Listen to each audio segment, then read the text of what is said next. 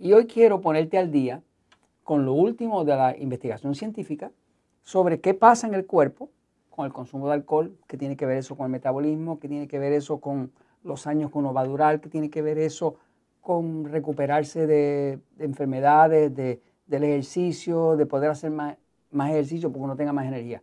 Cosas que tiene que saber, que lo reflejan los estudios, es que el alcohol es un diurético. Un diurético quiere decir que el alcohol extrae de su cuerpo el agua. Por eso es que usted ve que la gente cuando bebe alcohol tiene que estar yendo al baño orinal, porque el alcohol es un diurético. Usted va a una barra y va a ver que todo el mundo está yendo al baño orinal todo el tiempo porque está metiendo un diurético y fuerza el agua hacia afuera.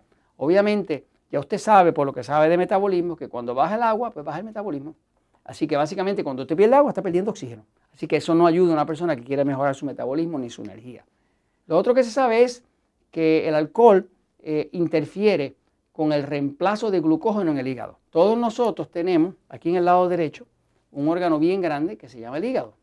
Ese órgano es, también un área de almacenamiento de azúcar para el futuro, de glucosa para el futuro.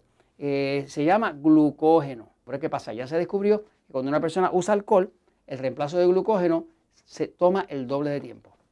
O sea que si le tomaba un día reemplazarlo, ahora le toma dos. Y ya no va a tener esa reserva ahí.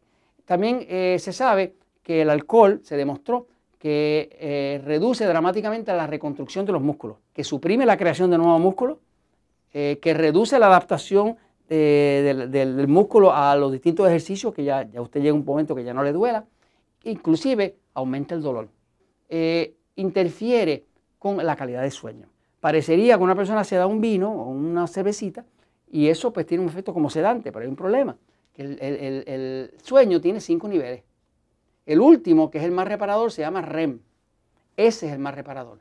Pues cuando una persona toma alcohol, no accesa al REM. Por lo tanto, puede dormir, pero se levanta más cansado.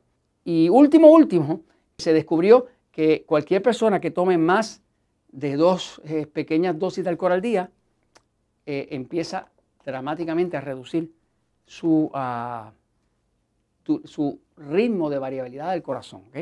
¿Cómo se sabe si una persona tiene un corazón saludable?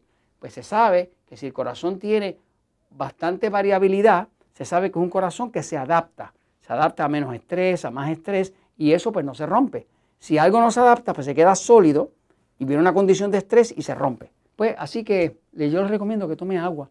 Y si toma alcohol, pues poquito y con mucha moderación, porque la verdad siempre triunfa.